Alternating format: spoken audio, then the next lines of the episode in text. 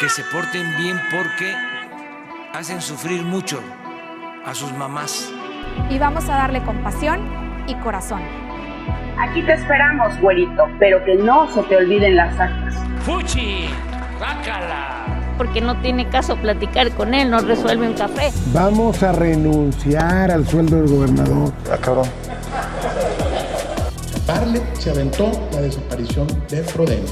Casas blancas, entre otras cosas.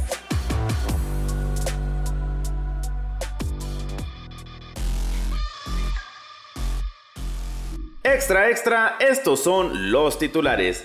¡Viva México! Da Riquelme grito desde Palacio de Gobierno. AMLO hace lo propio en Palacio Nacional. ¡Viva la cuarta transformación! Embajadora de México en Turquía nos pone en ridículo a nivel mundial, pues durante el grito dice ¡Viva López Obrador! Por avariciosos, familias no dejan que la Secretaría de Comunicaciones y Transportes avance en carretera a derramadero. Román Alberto Cepeda indica que en 15 días presenta su equipo de trabajo. A quien ponga son mejores que los de hoy. Billete mexicano de 100 pesos se posiciona como el mejor billete del 2020. A nosotros nos gusta más el de 1000, pero bueno.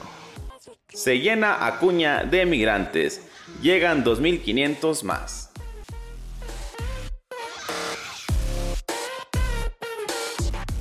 Señoras, señores y señoros, ¡Viva México! Bienvenidos a Reinforma, el noticiero menos escuchado de todo Coahuila y de México y el mundo, pero los que más le echan ganas. Mi nombre es Jesús Medina, muchísimas gracias por habernos sintonizado nuevamente. Me acompaña como cada día mi compañero Beto Gómez. Hola, ¿qué tal? Buenos días, buenos días Medina, buenos días a nuestro amable auditorio que nos hace el favor de acompañarnos una vez más en este su noticiero preferido. Nos acompaña también Miguel Hidalgo.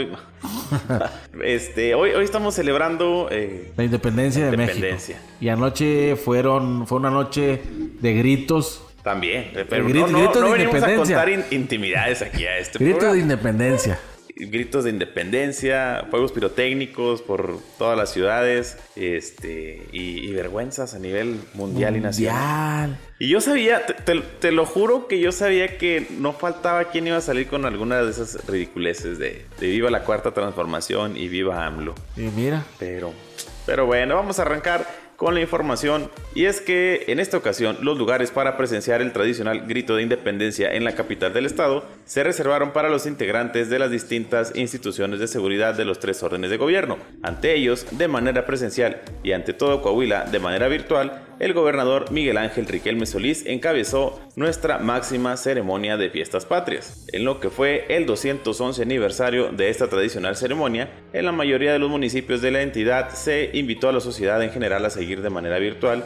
el evento como parte de las decisiones responsables de los distintos subcomités técnicos de salud. Menos Torreón. Menos Torreón. Torreón Fueron 10, ¿no? Le valió un kilo de pepino al alcalde Jorge Cermeño. Como todo, como todas sus, sus decisiones temas de salud. Pero en Saltillo, la noche de ayer, fueron 200 elementos de las Fuerzas Armadas, tanto del Ejército Mexicano, Guardia Nacional, Policía Estatal, Policía y Tránsito Municipal y el grupo de Reacción Social, Sureste, Ajá, GRS, entonces, quienes ocuparon la explanada de la Plaza de Armas, justo enfrente del balcón del Palacio de Gobierno, donde el mandatario estatal pronunció la arenga del Viva México. Del Viva México. Viva Juárez. Viva, Coahuila. Arriba, Juárez. Arriba, ah, arriba tú, dijo. Ese es otro. Que en paz descanse. No, por ahí dice un señor que está vivo. Junto con Michael. sí. En el palco principal de Palacio de Gobierno acompañaron al mandatario estatal Miguel Felipe Meri Ayub, magistrado presidente del Tribunal Superior de Justicia del Estado,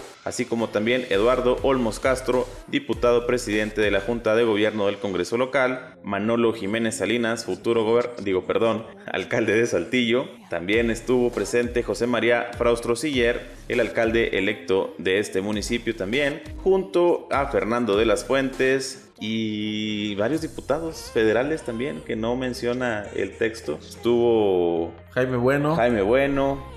Rigo, ¿no? Rigo también andaba, andaba aquí en Saltillo, creo que también anduvo ahí. Cristina Mezcua. Cristina Mezcua. Estuvo. Y en lo local, en lo local también estuvo Lupito Yervides y por supuesto, con pasión y corazón, María Bárbara Cepeda. Estuvo padre, las todo el, escenario, los cohetes estuvieron impresionantes. Los cohetes, cohetes, Los cohetes, fuegos cohetes. artificiales. Y los Ya- que acabaron cohetes también. Sí, sí, no, ya lo que pasó dentro de, de ahí de Palacio no, pues no se sabe, ¿no? Es Daddy como Las Vegas. Lo que pasó, pasó. Exactamente. Oye, pero lo que no debió pasar. No, fíjate que hasta eso AMLO no, no salió con tonteras. ¿no? Con tantas tonteras, ¿no? Digo, Las sorpresas fueron los de su gente, los la de su gente. Y es que al encabezar su tercer grito de independencia, el presidente Andrés Manuel López Obrador, acompañado de su esposa Beatriz Gutiérrez, dedicó su discurso a la justicia, a la fraternidad universal, al amor al prójimo y, sí, a las culturas del México prehispánico. Con una plancha del Zócalo nuevamente vacía debido a la pandemia del coronavirus,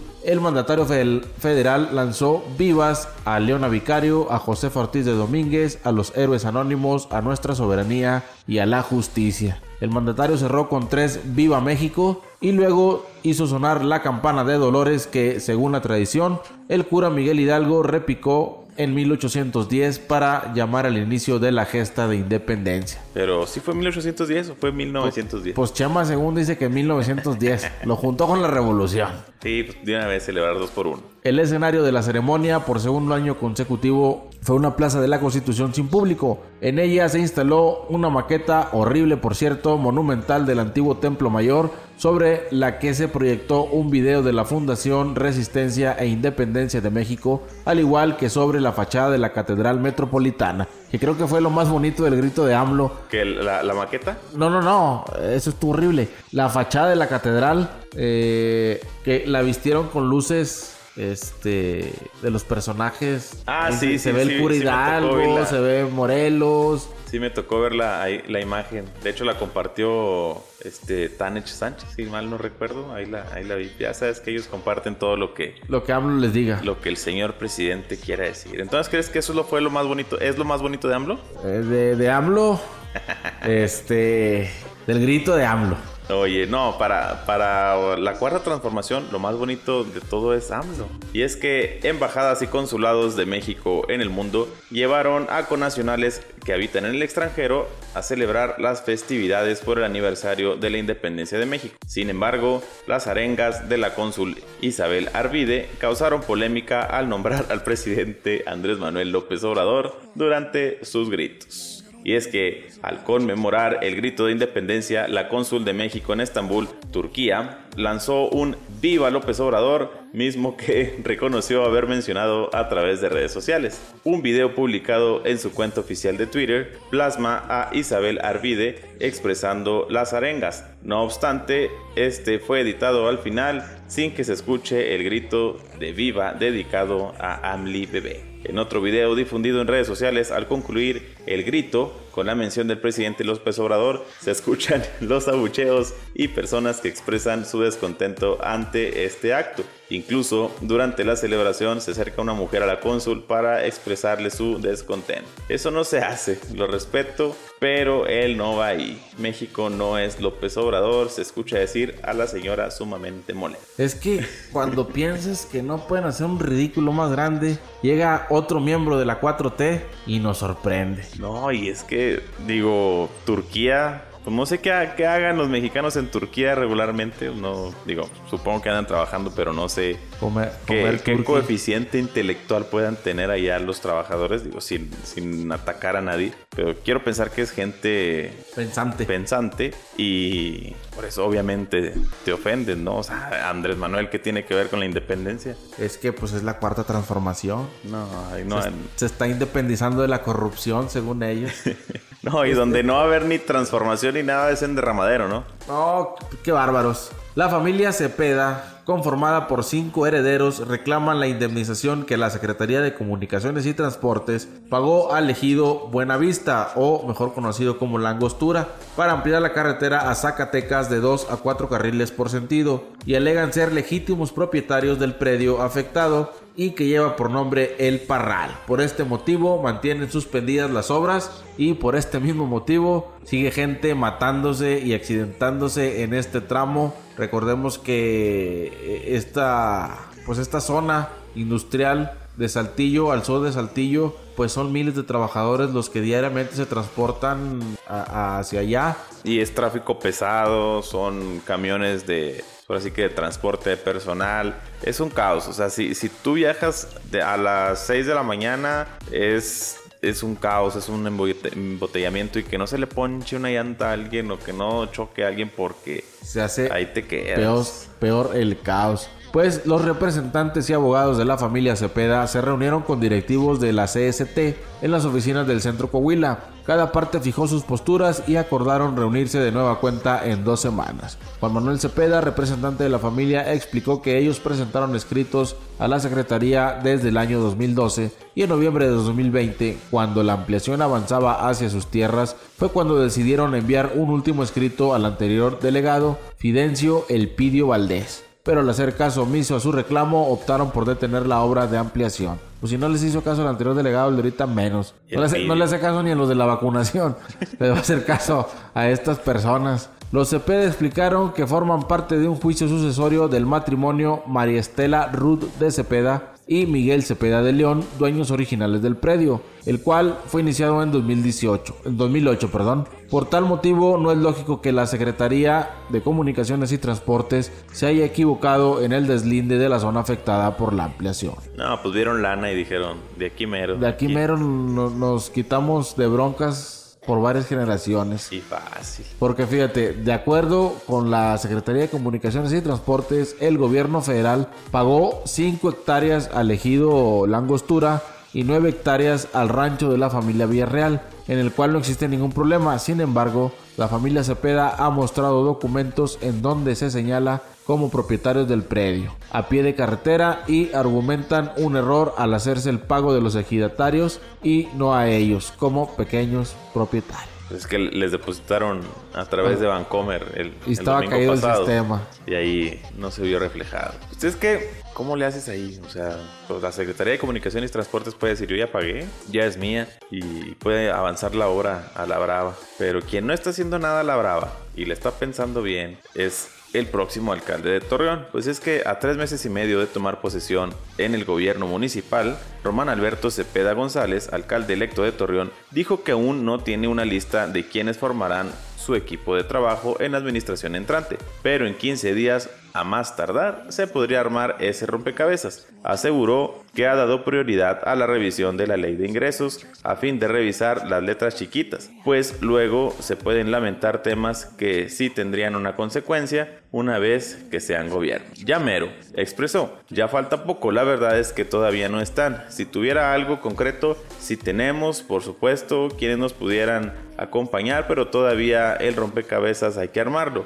Les voy a decir por qué. Son cosas que no se verían, pero no tener una ley de ingresos y no ponerle atención a una ley de ingresos que nos va a marcar la siguiente administración o el inicio de la administración 2022 sería un error. Y es que pues que pues Armaño es un desmadre con las cuentas públicas. sí, pues digo, con cualquier cosa que llegue el, este Romy allá a Torreón, pues puede ser puede ser Dios. Por algo ganó y el, señor está preparado. Este, por algo le dieron la confianza de recuperar Torreón. Es gente, gente cercana al gobernador, gente de confianza de Riquelme y él sabe que va a desempeñar un, buen trabajo. Ya lo, que, lo que el, equipo que venga pues, va a tener buen capitán y se va a desempeñar una excelente labor. Cuando estuvo como parte del gabinete del gobernador Miguel Riquelme como secretario, hizo muy buen trabajo. La gente lo quería mucho porque tenía ese carisma y ese don de cercanía social con la gente. Y aparte que sí les resolvía las cosas. O sea, llegaban las señoras, hacían los eventos del Gober y le decían, oye, tengo este problema.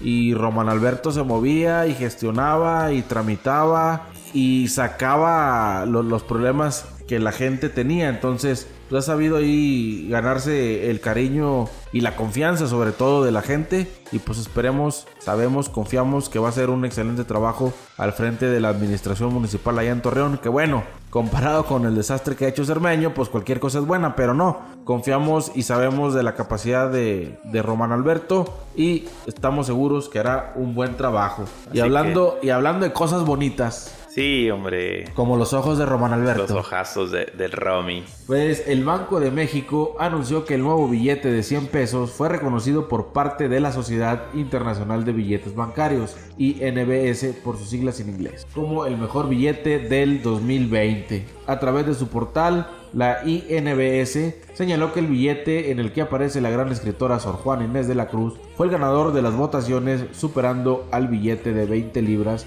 del Banco de Escocia. Casi desde el principio, el nuevo billete de polímero de 100 pesos de México lideró ampliamente la votación, seguido por la entrada de 20 libras del Royal Bank of Scotland de Escocia, indicó la institución. Acorde con la institución, en 2020 se lanzaron más de 100 nuevos billetes en todo el mundo, pero Solo 24 de ellos fueron nominados a dicho galardón, tomando en cuenta su diseño. Ah, pues no, aquí está, más bonito el de mil pesos, ¿no? Pues está más bonito, pero nadie te lo acepta. creo que, creo que es lo mejor que ha hecho AMLO, proponer ese, ese billete de, de 100 pesos. Fomenta el ahorro. Y mira, ya le, ya, ya le redituó y obtuvo ahí un reconocimiento mundial. Y luego, y luego empiezan a subirse ahí al, tren de tengo el billete nuevo y el de la serie. aquí traigo uno, por cierto, que lo voy a subir a Mercado Libre. Ándale, el de la serie tal y, lo voy a vender en 5 mil pesos. Ahora traen las monedas de 5 centavos, ¿no? Eran, fueron las últimas que vi ahí que estaban ahí de vendiéndose hasta. Todo, todo vende. 70 mil pesos. Sí, las, las, de 5 centavos. Yo que las este, aventaba. Se me sentía así rico como pato aventándolas. Yo que las tiraba y, y, le decía. Ni para la rayita servía. Oye, y hablando de cifras pero no monetarias, más de 2.500 migrantes arribaron esta semana a Ciudad Acuña en busca de una oportunidad para cruzar a Estados Unidos y lograr el sueño americano. Esto ha rebasado a las autoridades tanto del lado mexicano como del estadounidense, por lo que los alcaldes de Ciudad Acuña y del Río se reunieron durante esta semana para organizar la logística de atención y pedir apoyo a los gobiernos federales de ambos países para poder hacer frente a esta ola migratoria. ¿Ola? No, ¿cuál ola? Es un tsunami migratorio. están las fotos pero para esconderse debajo de, muy, muy, muy sorprendente, la verdad. Sí, sí, y, y, lo, que se me, lo que se me hace raro es que ahora, ¿por dónde llegaron? O sea, no, no hubo así como que caravana o cosas así. Creo que por, por Nuevo León, ¿no? Y eso que se han detenido en los días recientes. Eh, sí, a patadas, ¿no? La Guardia Nacional allá lo está regresando a patadas allá en, al sur de México. No, y, y aquí en la misma región norte del, del país eh, en, los límites de Zacatecas con Coahuila, incluso ya llegando a la frontera. Yo ayer estaba viendo una noticia donde dicen que Nuevo León es el martirio de los migrantes. No leí de más, pero sí decía algo así como que es donde peor les va a todos los migrantes. Ponte Nuevo, Nuevo, León. Porque no les dieron vacuna. ¿Y cómo te puede ir mal en Nuevo León? Pues si llegas y el ver la sonrisa de Mariana Rodríguez. No. Ya, con eso se te olvida dónde ibas. Por eso se vienen para Coahuila. el puente internacional luce abarrotado de migrantes que buscan una oportunidad en Estados Unidos. Niños, mujeres y hombres permanecen debajo de la estructura que conecta a ambos países para cubrirse de los rayos del sol bajo la sombra y así mitigar un poco el intenso calor que se registra en la frontera. En un video publicado en redes sociales por el mayor de Del Río, señala que hay más de 6.000 migrantes a la espera de ser atendidos por las autoridades del vecino país, en tanto el edil de Acuña señaló que se le ha pedido el apoyo al gobierno federal en reiteradas ocasiones, pero siempre se les ha negado. No, pues es que no tienen tanta estructura para... A buen árbol se riman. Para echar en camionetas a, tanta gente. De hecho, en, Piedra, en Piedras Negras encontraron a dos niños... En el, Río Bravo. Sí, abajo de, matorrales y cosas así, donde, donde la gente pues ahí los deja y prefiere probar suerte solos y desamparando a los, a los chamacos.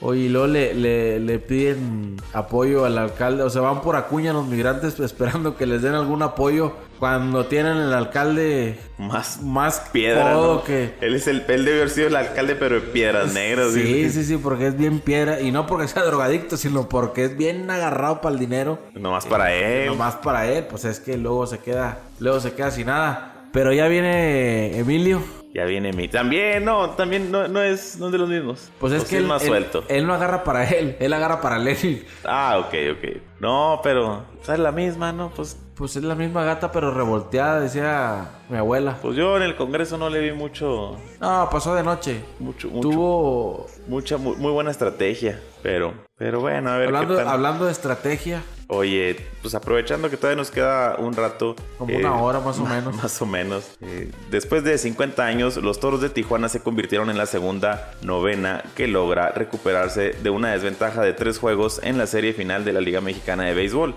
para poder ganar cuatro juegos seguidos y lograr el campeonato del circuito. Los astados vencieron 3 por 0 a los Leones de Yucatán en el séptimo duelo del compromiso para completar dicha hazaña. Teddy Stanquesqui, no, no, sé de dónde sea el señor, aceptó tres imparables en seis entradas sobre el montículo y se adjudicó la victoria que le da su segundo campeonato a la escuadra de Tijuana. El dominicano Fernando Rodney retiró la novena tanda en orden y selló la noche con un ponche que significó el out número 27. Eh, desde 1971 que no se daba un hecho de este tipo, cuando los charros de Jalisco se recuperaron de tres descalabros en los primeros desafíos ante los zaraperos de Saltillo para conseguir la corona de la Liga Mexicana de Béisbol en los tiempos de Benjamín Cananea Reyes cuando estaba al mando de aquel equipo. Así que pues los toros de Tijuana, quienes le dieron cuello a,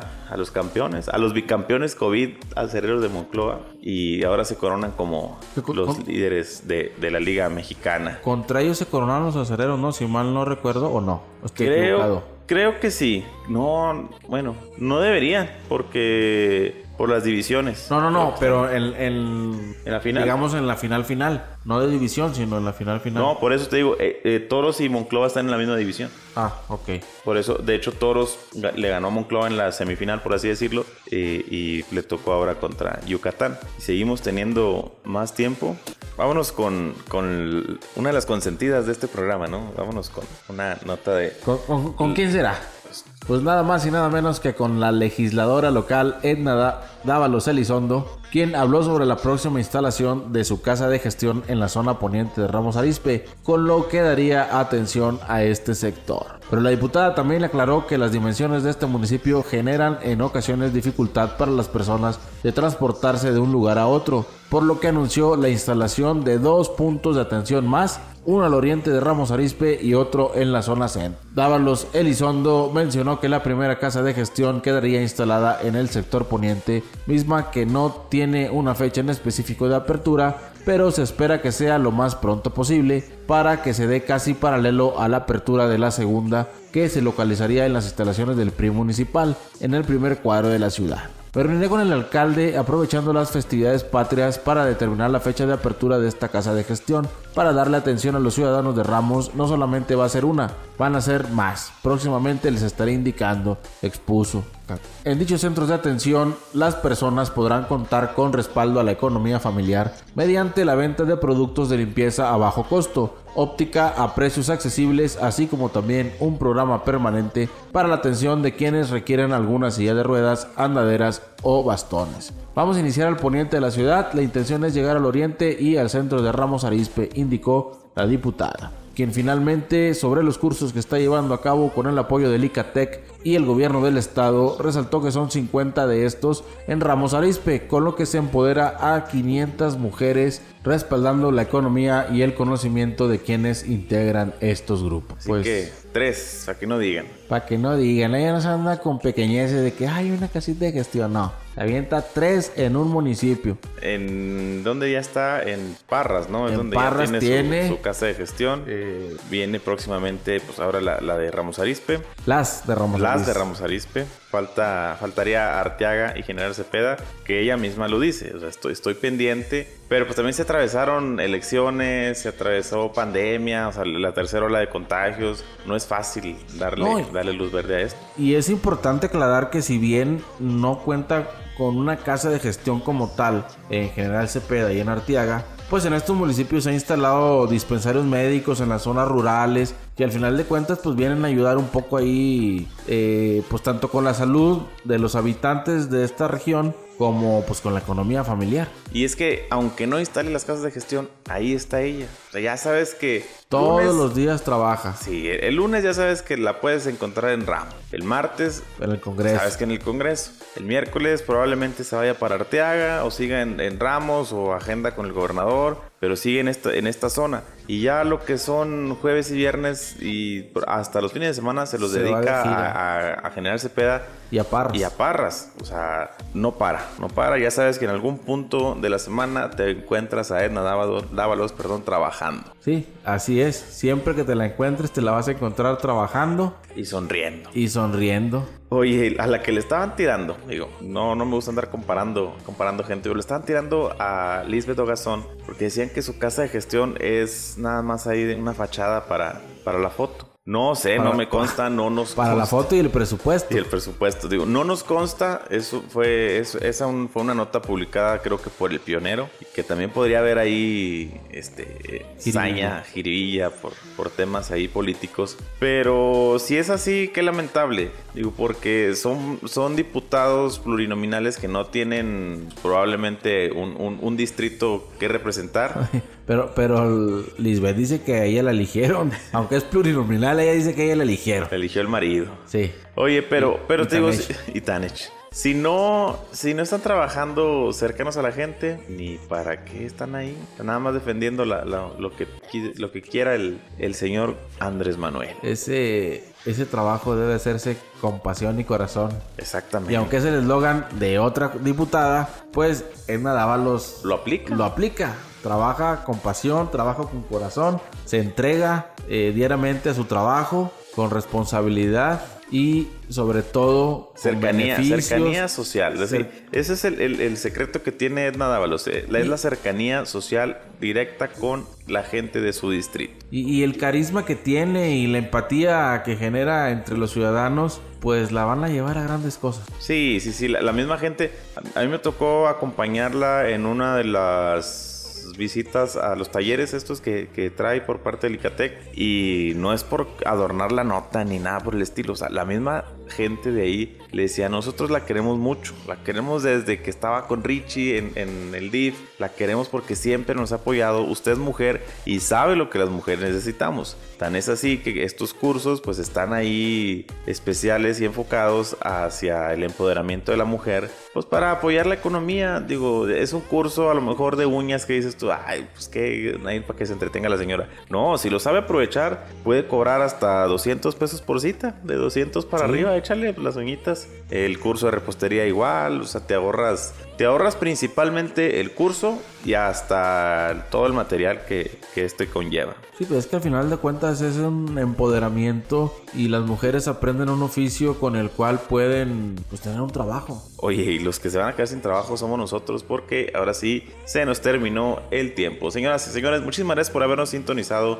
Nos escuchamos el día de mañana a través de Spotify o iTunes Podcast, Apple Podcast. Mi nombre es Jesús Medina. Hasta mañana. Gracias, gracias por el favor de su atención. Nos vemos el día de mañana ya sin tantos gritos de independencia. Gracias por habernos escuchado. Hasta mañana.